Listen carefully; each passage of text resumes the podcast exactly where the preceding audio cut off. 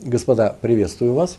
У нас сегодня сороковой урок нашей, э, нашего цикла «Учим Талмуд», шестая глава трактата Баумеце. Урок у нас сегодня непростой, сложный урок. Почему? Потому что э, мной запланировано, что мы будем повторять.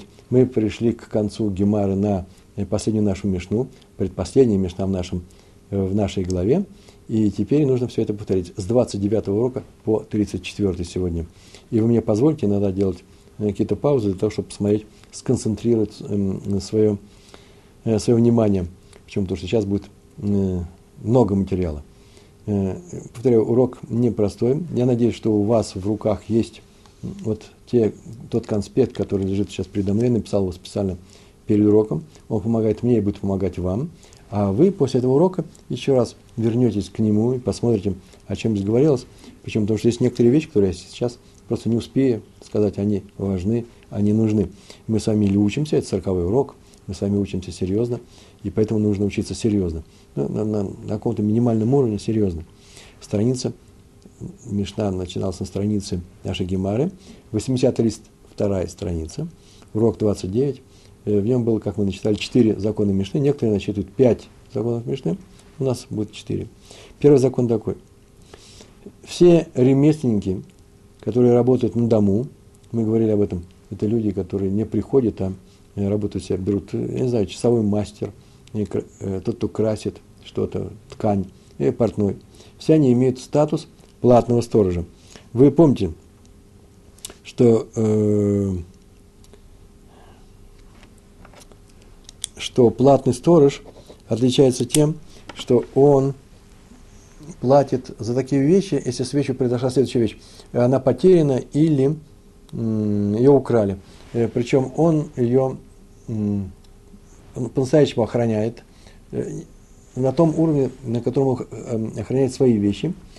Он за это платит. А уже если он не достигает такого уровня, и он небрежно ее охраняет, тем более, это любой сторож и любой человек, о котором мы здесь говорили, ремесленник, платный сторож, бесплатный сторож – арендатор и так далее, если у него нерадивое поше, да, э, нерадивое э, отношение к, к охране, оставил, забыл, то он платит во всех случаях. Так вот, платный сторож платит, кроме того, что за нерадивое, э, за нерадивую охрану, еще и за пропажу, при радивой охране, за пропажу и за что? И за вещь, которая была украдена. Э, так вот, все ремесленники, которые работают на дому, взяв вещь некоторую, они получили эту вещь, они с ней работают. Например, портной взял ткань и так далее. Он имеет статус, он называется платным сторожем.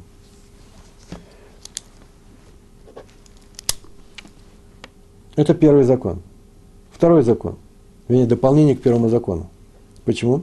Потому что там так написано. Любой из них, из этих работников, ремесленников, которые работают на дому, любой из них кто говорит заказчику, а заказчик это есть хозяин этой вещи, да, возьми свою вещь, потому что работа э, над ней закончена, и принеси деньги, то есть принеси плату за проделанную работу, такой работник сразу же, после того, как он скажет эти слова, приобретает статус бесплатного сторожа. До этого он был платным сторожем, а теперь становится бесплатным сторожем. Э, э, такой человек свободен от ответственности за пропавшую вещь или за потерянную. Такой бесплатный сторож. Второй закон, был первый закон с дополнением, второй закон. Один человек, который м, хочет, чтобы вещи его охраняли, говорит другому, посторожи мне мою вещь, а я посторожу тебе твою вещь. То такой человек имеет статус платного сторожа. Как его напарник, кстати. Причина в том, что каждый из них сторожит вещь напарника за плату. Какая плата? Другой сторожит мне. А раз так, то он, это плата их то э, это платные сторожи, и поэтому у них есть награда.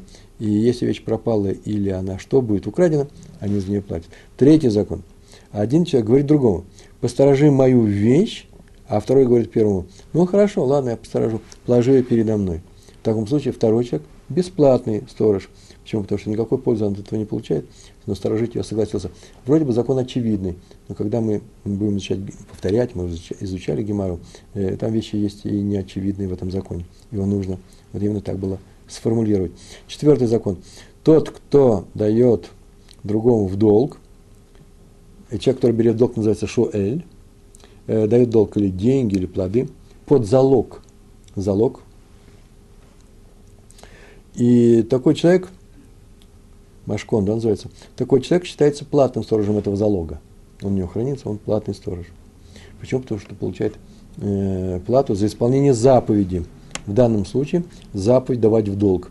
И некоторые говорят, что здесь заповедь не давать в долг, а заповедь э, э, хранить этот э, машкон, этот, э, этот залог. Вообще сказано в трактате Бава Кама, у нас там так говорилось, что э, есть еще такой подход. Плата за заповедь, здесь очень интересная плата. Мы уже говорили на эту тему, вы знаете, мы сейчас повторяем, что в момент выдачи суды, и как вообще занимается суды, деньги дают в долг. Э, хозяин этих денег свободен от обязанности помогать нищему. Пришел нищий, просит у него денег или хлеба, хлеб написано, э, то он может ему не давать, даже если хочет. Э, может дать ему, конечно, но все равно считается платным сторожем. Почему? Потому что формально он бы мог выиграть вот эти вот деньги, вот этот вот хлеб. Почему? Потому что есть такое правило. Занятый заповедью, свободен от заповеди. То есть занятый вот этой заповедью, которая делается, свободен от всех остальных заповедей. И поскольку он сейчас получает эту э, пользу, о том, что он сейчас он не даст ему деньги, потом он может дать, но получает пользу сейчас, то он имеет статус платного сторожа все время, вот очень интересный момент, все время, пока у него находится, в руках у него находится чужой закон, ну, чужой залог. Это у нас, э, э, раз он у нас платный, то, не дай бог, этот залог потерялся, был украден, то сторож платит Э, весь оплачивает этот ущерб. Но в случае неотвратимых обстоятельств, э, онес, э, то человек, который, кредитор, да, хранит у себя залог, он свободен от платы. Мы об этом знаем, это и с платным сторожем, и бесплатным сторожем. И только тот человек, который взял какую-то вещь для использования – саму вещь. Здесь у нас что было? Дал другому в долг деньги или плоды. И тот человек, который берет, нет, он взял долг в деньги или, или плоды под залог, он называется, он называется не Шуэль, он называется э, э, Лове. А вот если он был бы Шуэль, то такой человек платит за все, и даже за непредвиденные обстоятельства. Так вот, что у нас было? Тот, кто дал другому в долг деньги, и взял он у него залог, тот объявляется платным сторожем этого залога. А Раби Иуда говорит, э, если ему дал долг деньги, то да. Э, деньги, то бесплатные, а если дал плоды, то тогда платным сторожем становится. Так сказал Раби Иуда. И что у нас еще есть? У нас есть приложение к, к этим законам Мишны, а именно э, Абу Шауль. Абу Шауль очень интересную вещь сказал. Он сказал, что человек имеет право дать в аренду другим людям залог, который, под который он дал э, суду бедняку. Бедняк ему дал залог, он дал ему деньги. И теперь что он делает? Без его согласия даже. Он теперь дает этот залог э, в аренду. Это был наш последний урок. Э, сейчас 40 да, 39 И что он делает? Он дает ему в аренду, получает эти арендные деньги, и эти арендные деньги он получает, поэтому он списывает с долга этого бедного человека, помогая ему тем самым выплатить его долг. И так что должник доволен. Но это только тогда, кстати, в законе говорится, когда арендная плата за залог, она высокая, это залог такой непростой, а сам залог не теряет в цене от его использования. То есть можно дать, и он весь там будет использован, скажет, зачем ты мой э, залог э, испортил, а да мне верни его. Он говорит, а мне же, чтобы списать тебе долги, я его отдал. Нет. Вот если потеря в цене его э, не уменьшается, или уменьшается очень-очень мало, арендная плата за него высокая, в таком случае это можно делать. Это условие приложимости э, закона Абу Шауля. Урок 30. Теперь приходим к Гемаре на наши уроки.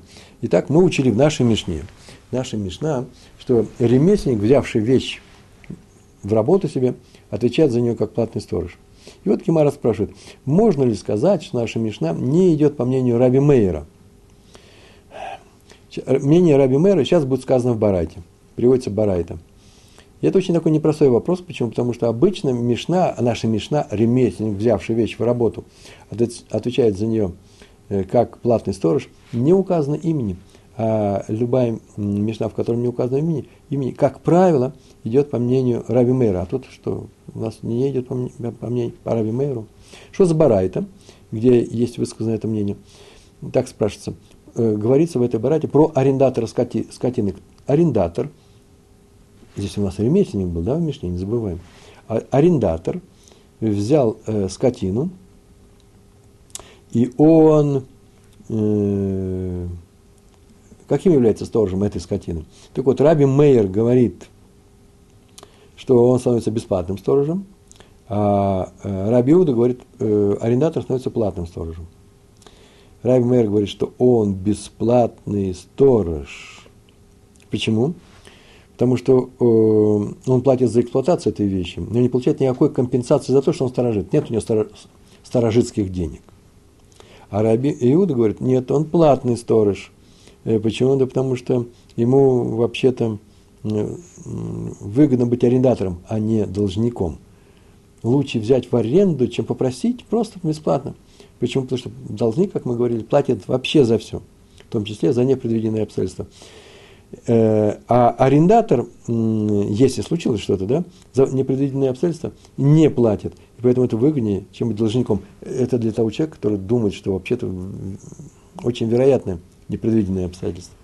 Так или иначе, в нашей Мишне сказано, что ремесленник – платный сторож, а про арендатор Раби Мейер говорит, что он бесплатный. И это очень странно. Почему?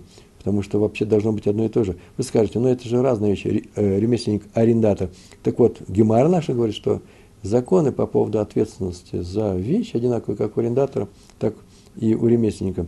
Э, в смысле денег. Ремесленник получает их за работу и не получает деньги за охрану вещи. Арендатор хоть и платит за аренду, но тоже не получает за охрану. Они одинаковые. Так вот, по Раби Иуде, э, уже то, что он находится, этот предмет арендованный находится – это вещь.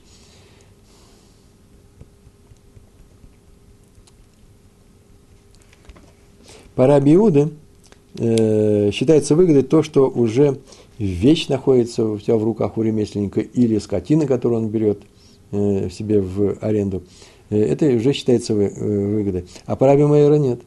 Из того, что вещь находится в руках ремесленника или арендатора, это не делает их платными сторожами. Никто из них не получает свою плату за, как сторож. А раз так, то у него особой выгоды вообще от хранения вещи у себя и нету, кроме прямого использования. А поэтому он бесплатный сторож. Так или иначе, в Мишне сказано ремесленник платный сторож, и это не совпадает с мнением Раби Мейера, по которому арендатор бесплатный сторож. Что делать будем? И Гемара, задав этот вопрос, говорит, наверное, скорее всего, Раби Мейер нашел в работнике, в работнике Э, какой-то пользу, почему назвали работника платным сторожем, какую-то пользу от хранения этой вещи у себя. То, чего нет у арендатора. И начинаются попытки найти эту особенность. Что такое есть в работнике то, то, то полезное э, работнику, чего нет у арендатора. У него такой вещи нет, арендатор поэтому бесплатный по Райбмейру, а работник платный. Первая попытка была такая – э, да, найдена такая вещь, и это не что иное, как выгода, которая заключается в том, что этот хозяин этой вещи оставил всех других ремесленников, он не пошел к нему, а пошел к нему, не стал обращаться к нему, нанял именно него. Это выгода. Э, Гемар возражает очень просто. Ну, раз так, то можно сказать то же самое и про арендатора. Он э, всем мог бы сдать в аренду, а он выбрал именно его. Ровно один к одному. И поскольку Райб не сказал нашей барате, что арендатор бесплатный сторож – то он не считает, что эта причина является э, на самом деле выгодой. Никакая это не выгода. Вторая попытка. Можно сказать, что они отличаются, арендатор от ремесленника. Почему? Потому что у ремесленника есть выгода. Какая выгода? Заказчик дает ему маленькие деньги сверх того, что ему полагается за работу. О, это явный намек на то, что вообще ему платят за то, что он сторож. А у арендатора нету. Арендатору, с арендатора берут деньги за то, что он арендовал, да? И не говорят, слушай, оставь немножко себе денег это за то, что ты меня стражишь. Э, Гемар возражает, ну нет. Если вы говорите, что ремесленнику приплачивают немножко, то и арендатору тоже можно немножко сдать дешевле. Он хочет именно ему сдать, а не ему, э, а не другому человеку. Э, э, такой у нас был ответ. Третья попытка очень простая идет, а именно по Раби Мейеру, что у ремесленника таки есть выгода. Она заключается в том, что ремесленник, получив эту вещь, сработав ее, сделав ее, была ткань, стал костюм, теперь не спешит отдать. Он говорит, нет, нет, теперь я эту вещь отдам только тогда, когда ты принесешь мне эти деньги. У арендатора такой вещи нет. А э, ремесленнику выгодно держать вещь у себя, если именно он об этом объявил. И, и поэтому получается, что у нас что? Э, ремесленник у нас какой? Платный сторож, и за это выгоды, платный сторож. Если вещи украдут, он заплатит. А арендатор – бесплатный сторож. Если вещи украдут, а он охранял нормально, но украли, как и любую его вещь, у него самого украли, как у хозяина этой вещи украли бы эту вещь, э, и он не платит. Ну и еще есть одно еще объяснение, самое оригинальное. Мы как говорили, у нас есть Мишна, ремесленник, платный сторож, и есть у нас еще Барайта. Раби Иуда говорит, он платный, а Раби Мейр говорит бесплатный. Так вот пришел Раба Бар Авуа и сказал, мы просто неправильно учим, нужно имена переставить.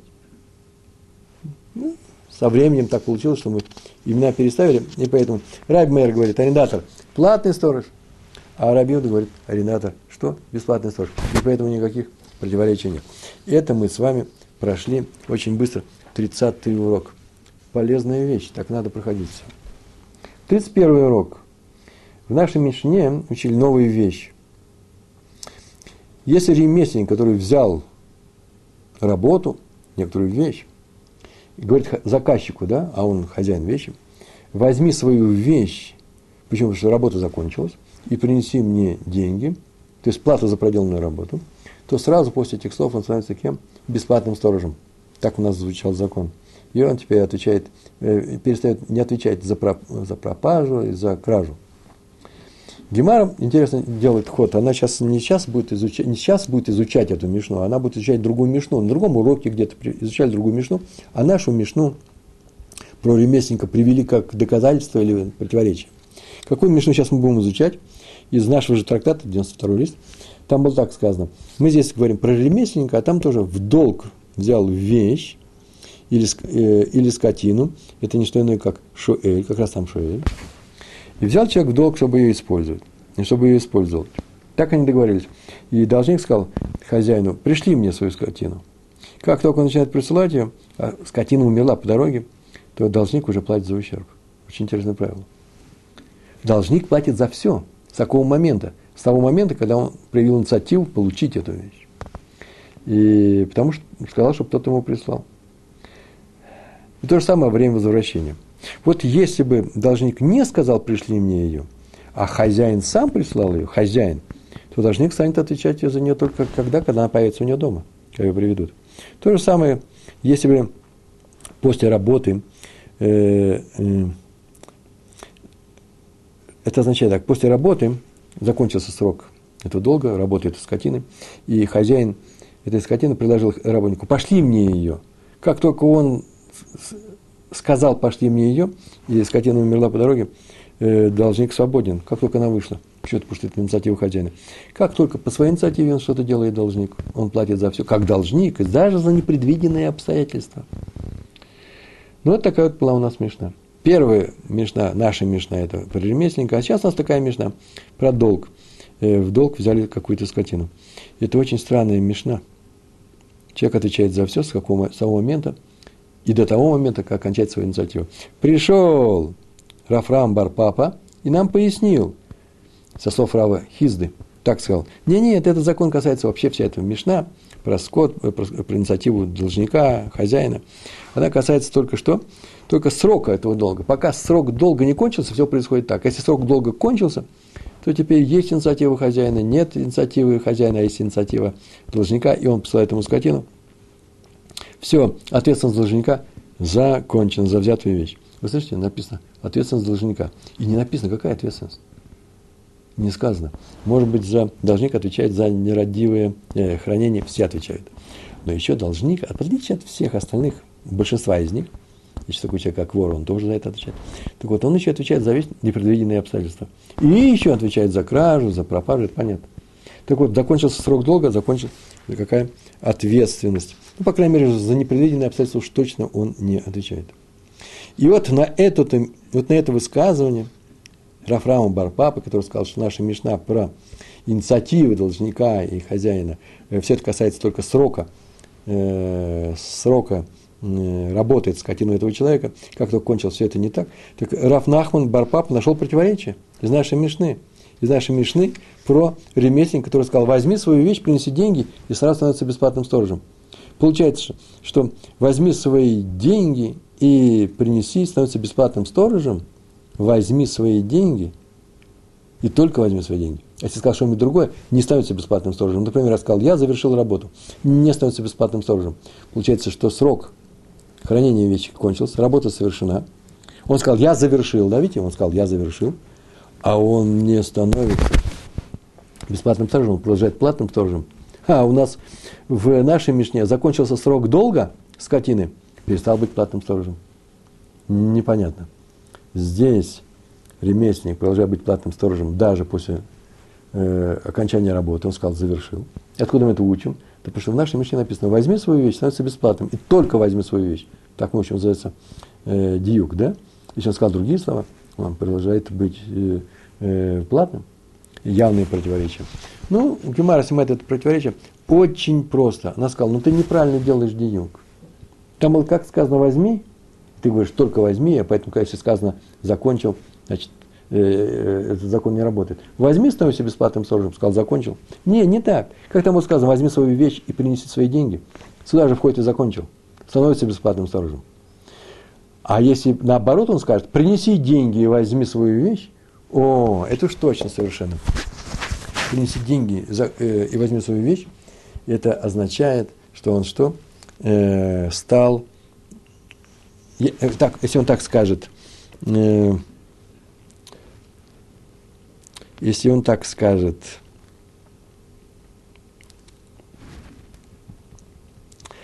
если он сказал, возьми, становится бесплатным сторожем, если, э, этого вывода не делай сказал, возьми, становится бесплатным сторожем, а если сказал, завершил, становится платным. Нет, сделал другой вывод.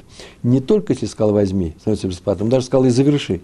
То есть, лишь, и только лишь когда сказал, принеси деньги и возьми свою вещь, становится платным. О, почему принеси свои деньги, становится, э, возьми свою вещь, становится платным?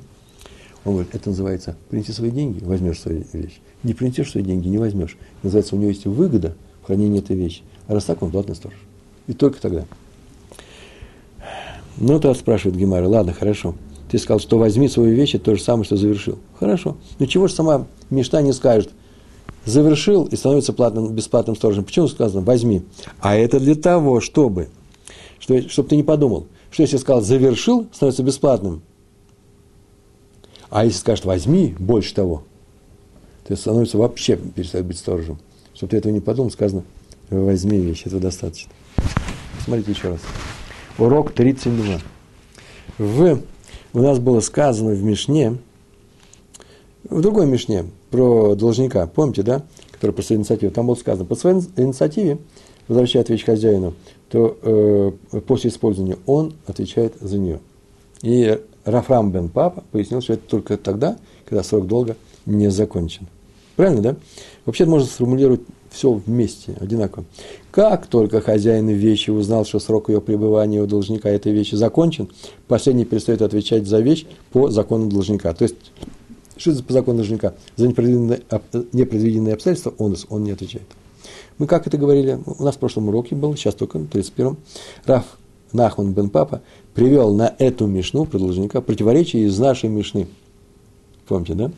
Э, согласно которой следует, что ремесленник становится бесплатным сторожем после окончания э, работы над вещью заказчика. И мы сняли противоречие, сказали, неправильно ты делал логический вывод. Сейчас на этом, там он нашел противоречие, а на этом уроке делал совсем другая вещь. Раф Нахман бен Папа при, приводит вывод из нашей Мишны, но не для опровержения, а для поддержки слов Рафрава бен Папа. Помните, да, Рафрам э, бен Папа сказал, что наш, весь наш разговор – про нашего э, арендатора э, э, касается только, когда, еще, когда срок не, не окончен, аренда еще не закончена. Если срок закончил, все совсем по-другому. А сейчас будет здесь поддержка. Правда, вывод будет другой. Так было сказано. Сказано, что объявив, возьми свою вещь, принеси деньги, он становится бесплатным сторожем. Правильно? Так написано в нашей Мишне.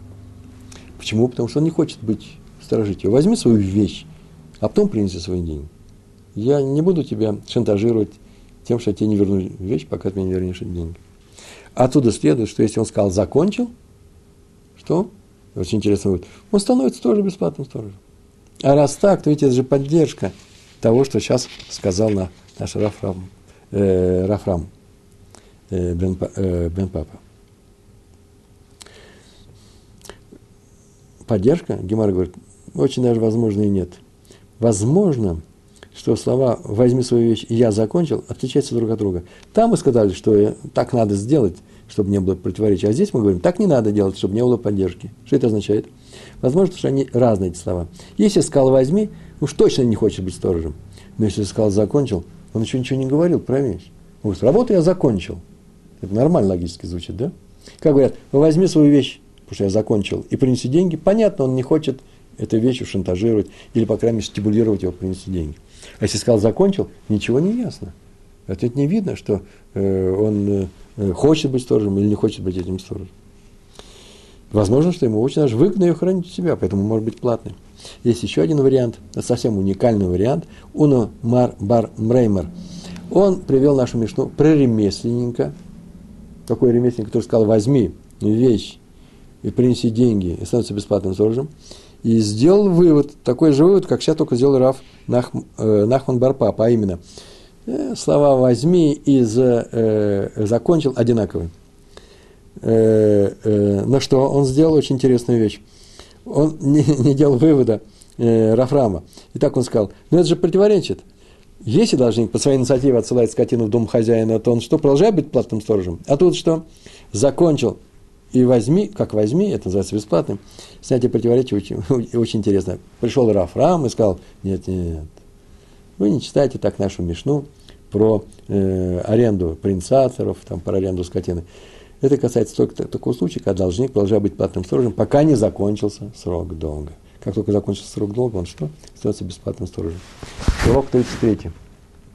Вы знаете, в уроке 32 э, я все эти выводы написал еще, еще проще – мы написали, там было проще. Еще раз просто пробегите глазами, посмотрите, как это звучит. Урок 33. Э, на, мы учили, что? Ну, про высказывание Рафрама папа, про должника. Он свободен от ответственности охранять вещь. Должник, Шуэль, свободен от ответственности охранять вещь. Сразу после того, как закончился что? Срок хранения долга. Но помните, мы не говорили, мы объяс... А, а, обратили на это внимание, но ну, не было написано, а за какой ответственности? И вот Гемара выясняет, какая ответственность с него снимается. Он становится платным или бесплатным сторожем. Был должник, Шуэль за все отвечал, даже за непроизведенные обстоятельства. А теперь что? То есть так вопрос ставится. Свободен, э, свободен ли он только от онес, это называется, будет платный сторож, или он свободен даже от пропажи и от кражи, становится бесплатным. И высказывание Амеймер, пришел Амеймер и сказал, после окончания срока долга должник не платит за онес, но продолжает быть платным сторожем. Почему? Какая причина? Это очень простая. Настолько простая, что даже не надо никакой логики выводить.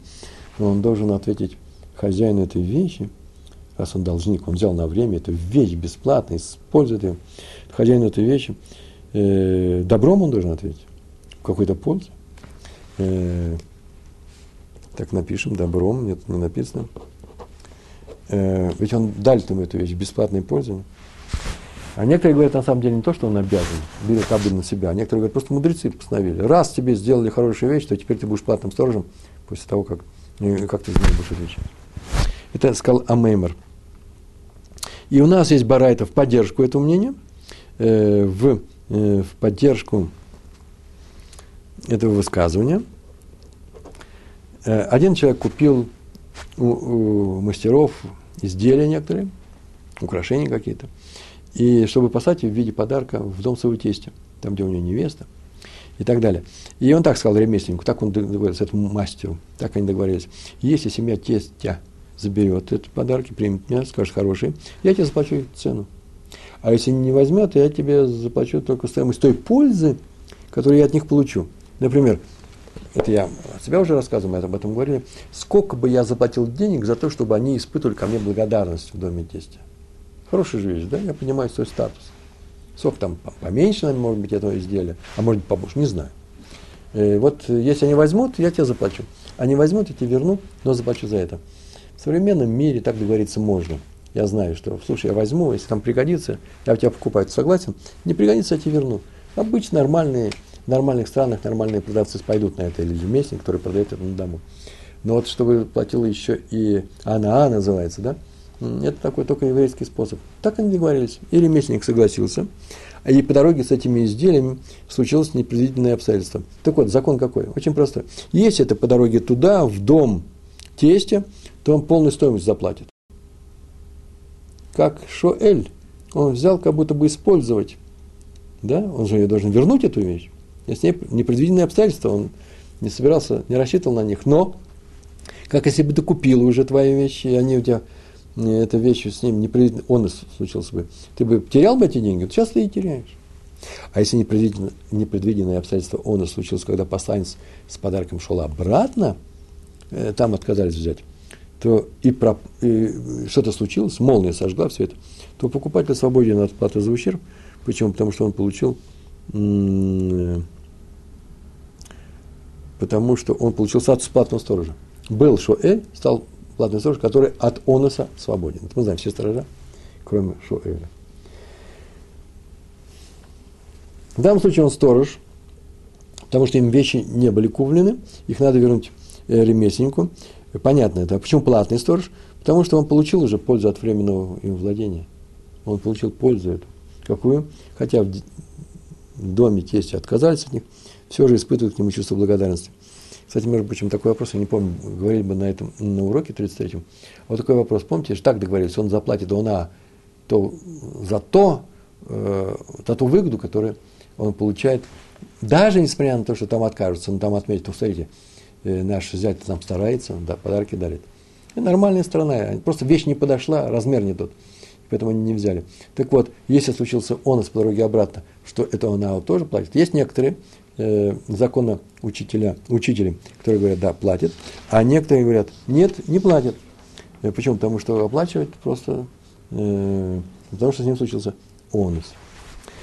Получается, что согласно этой барайте, про кого, про человека, который пошел, послал украшение в дом, в дом своего тестя, по дороге туда у него, ну, он должник, и даже непредвиденные обстоятельства он оплачивает. А по дороге оттуда он что? он платный сторож, почему? Непредвиденные обстоятельства он не оплачивает. Вот об этом сказал э, Амеймер. После окончания срока долга должник становится платным сторожем. Прям у нас э, иллюстрация. Есть еще история, которая кончается разбором у Равнахмана. Один человек продавал оста другому человеку, и тот ему сказал, «Э, так договаривались, я отведу этого осла Э, в такое-то место, там, где продают, ослиный рынок, да, может быть. Если мне там удастся его продать хорошо, я заплачу тебе, верну эти деньги. Там я, может, продам дороже, чем ты сейчас с меня берешь. Да? А если не удастся продать, то верну тебе его. И продавец согласился. Он взял осла, пошел в то место и не продал осла. А когда шел обратно, с ним как раз непредвиденные обстоятельства и случились. И осел погиб, умер. Вот интересно, э, теперь как он должен платить? Он кто сейчас у нас? Как должник или как кто? или как, э, э, или как арендатор, платный сторож. Продавец пришел на суд к Раву Нахману, и тот обязал покупателя заплатить. Он шел обратно, и тем самым означает, что он все еще шуэль. Шуэль – это должник, неплатный, неплатный, неплатный э, сторож. А раба, пришел раба и заявил Равнахману, да, но наша барайта говорит по-другому, по дороге обратно по дороге обратно, он э, э, ничего не платит. Почему? Потому что он платный сторож за непредвиденные обстоятельства не платит. Там непредвиденные обстоятельства случились по дороге обратно, и покупатель, и покупатель стал платным сторожем, поэтому ничего не платит. То же самое и здесь. Раф Нахман нет. Здесь есть некоторая, одна черта, которая в истории про осла отличается от истории с, про украшение. Почему? Там человек шел в дом, э, в дом тестя отдать изделие, по дороге домой у него такого намерения не было, он не собирался никому эти изделия давать, он возвращал их. А в нашей истории про осла покупатель шел продавать осла в определенное место, и по дороге туда, но по дороге обратно он тоже бы не отказался, если кто-нибудь пришел, и скорее была такая возможность и от этой продажи. И просто не было покупателя. Значит, в истории про осла у него по дороге оттуда обратно такой же статус, как и в истории про украшения по дороге туда. а поэтому что? Что он платит. И 34 урок, у нас сегодня последний урок. Сейчас я расскажу несколько вещей. Очень важный урок был. Наши Мишне мы учили. Если один человек говорит другому, посторожи мне мою вещь, а я посторожу тебе твою вещь, он получает платус, э, статус э, платного сторожа. Спросили, почему? Ведь это же охрана при хозяине. Вы помните, мы говорили об этом в Торе, написано э, в Шмот про должника, что если хозяин с ним, должника, который взял э, Шуэль, да, некоторую вещь в, э, в наем, не, не, в наем, взаймы, бесплатно. Если хозяин с ним, ну, то он не будет платить. И комментарий такой с ним, работай на него. Это выводится Гемаром и дальше будет выводить, здесь не сразу, что для всех видов сторожей, если он берет какую-то вещь, и хозяин работает на него, например, с этой вещью, или вообще в другом месте, но он у него, работник работает на него, то он свободен, э, взявший вещь, свободен от возмещения ущерба. Это называется шмира бивалим, э, бебалим еще говорят. Шмира бебалим – это охрана при э, хозяине. И важно знать, что главное в охране при хозяине, чтобы тот, кто хозяин этой вещи, которую он дал ему сторожить, или в аренду, или еще что-то, чтобы эта охрана началась тут же моментально с... Э, эта э, охрана началась вместе с работой этого хозяина на этого работника. Это важный момент.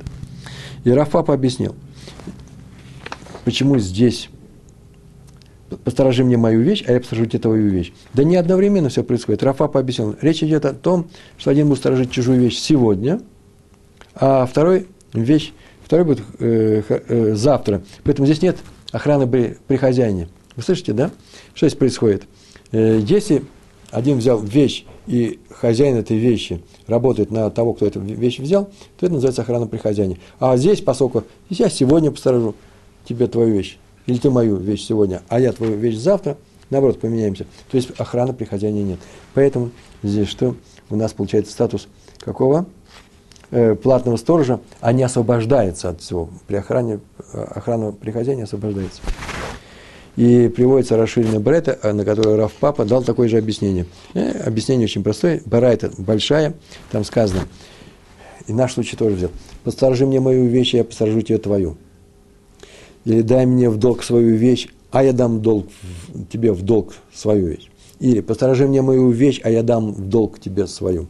Или дай мне в долг свою вещь, а я посторожу тебе твою вещь. И так далее. Во всех этих случаях становится платным сторожем. И Раф Папа, первое правило, по крайней мере, так и объяснил из приведенных четырех, да, что речь идет о том, что один будет сторожить вещь сегодня, чужую, чужую вещь, а второй будет завтра. И приводит на эту, э, на эту тему два варианта одной истории Гемара. Э, история простая. Она на самом деле простая, может быть, слов много говорится. Э, были продавцы, они какое-то растение пахучее продавали. И был у них такой уговор – каждый день по очереди один из их бригады печет хлеб для всех остальных. Так вот, однажды они сказали человеку, одному из них, пойди спеки нам хлеба. И он сказал, постерегите мою верхнюю одежду. И прежде чем он вернулся, они проявили халатную небрежность в охране его одежды, ее украли. И они пришли на суд к Раву Папе, и тот постановил, что они обязаны оплатить ущерб. И тут было указано, в Гемаре указано, когда они сказали ему, пойди посторожи нашу одежду, это говорится о том, что вообще-то это был его день, он должен был сторожить. Они ничем особенным не обязаны были. Да и, и э, он не самым лучшим образом испек их хлеб. Он работал на них, они были сторожами его одежды. Он работал на них. И э, это правило не считается, почему? Потому что э, они не считали себя платным сторожем, Почему? Потому что они, ну, он должен был печь. Да и хлеб у них был не очень замечательный. Значит, они были бесплатными сторожами. Поэтому в, наш, в нашей барате, в нашей, в нашей истории так было сказано. Они проявили небрежность, бесплатные сторожа небрежность. О, они отвечают. Поэтому Раф Папа что? И, э, и Раф Папа, что он сделал? Он объяснил, что э, они обязаны оплатить ущерб. Так вот, история продолжается. Пришли эти ученики к Раву Папе и Раф Папа, я забежал вперед, они пришли, да, он постановил, что он должен платить ущерб, они пришли ученики и спросили, да, ну почему ты их, почему ты постановил, что они должны платить? Ведь это же небрежность в охране, а это охрана при хозяине. Он же в это время же с ними, в это же время с ними, э, на них работает, он печет хлеб, когда они охраняют. И он смутился, э, Иксив, и он не знал, что им ответить. А в конце выяснилось, что нет, на самом деле он, э, когда же он был печь хлеб, он пьянствовал на самом деле. Потом он стал печь хлеб. Если бы он э, пекарь, он не сразу приступил к выпечке, а значит, это через некоторое время, а значит, это никакая не охрана при хозяине. И Рафпа получается задним числом, что он не ошибся. Обязав бригаду, которая была бесплатной сторожа, они были бесплатные сторожа, они не получали никакой выгоды за охрану его одежды. И поэтому они заплатили за одежду временного, временного этого повара, э, пекаря. А Гемар задает вопрос, и на этом сейчас закончим. Понятно вообще, когда говорим, что о смущении, он смутился. Почему? Потому что есть такое правило, что если сторож проявил небрежность хранения охраны, э, в случае охраны при хранении, он свободен от платы за ущерб. Это понятно. Э, и он принял ошибочное постановление. Поэтому понятно. Но если принять во внимание, во внимание мнение тех, кто считает, что если сторож проявил небрежность в охране, он не свободен от уплаты за ущерб. Есть такой случай. Не свободен при охране. Слышите, помните, охрана при хозяине освобождает от ответственности. От какой? За пропажу, за кражу. А за э, э, э, небрежность в хранении освобождает или нет? Некоторые сказали, не освобождают. Так это был у нас такой случай – Некоторые говорят, считают, а некоторые говорят, не считают. Так вот, те, которые не считают, они отвечают. Они были бесплатные сторожа, проявили небрежность, он отвечает. А те, которые говорят, нет, нет. Сторож, если э, сторож проявил небрежность в хранении, он не свободен от платы за ущерб. Этот вариант тоже нужно учесть. А, это очень простой вариант был. Это был не его день печь хлеб. Они его попросили, и хлеб он им спек хороший, поэтому они должны были ему обязаны большое спасибо сказать, э, потому что он пошел им навстречу. А раз так, то они были платными сторожами, и одежда была украдена без всяких нерадивой стороны с их стороны. Почему? Потому что если платный сторож, он отвечает за кражу и пропажу, и поэтому он ответил. Пришли, поэтому смущение его понятно. Какое смущение? Пришли и сказали, охрана при, э, при хозяине. Если бы не было охраны при хозяине, ты прав, платные сторожа – что делает э, э, платный сторож? Платит за пропажу. Они небрежно никакой не, сделали. А он же работал. И окончание истории очень простое. Он смутился, а в конце концов выяснилось, что в то время, когда он должен был печь им хлеб, он пропьянствовал. Получается, что иногда полезно пьянствовать, да? Э, так или иначе, мы с вами повторили все эти уроки. Еще раз посмотрите эти листочки. По-моему, они помогают освежить память. И что поддержит нас в тонусе, для того, чтобы мы дальше могли учить нашу гемару. А я вам желаю успеха в изучении Талмуда. Самое настоящее еврейское дело. Большое вам спасибо, всего хорошего, успехов. Шалом, шалом.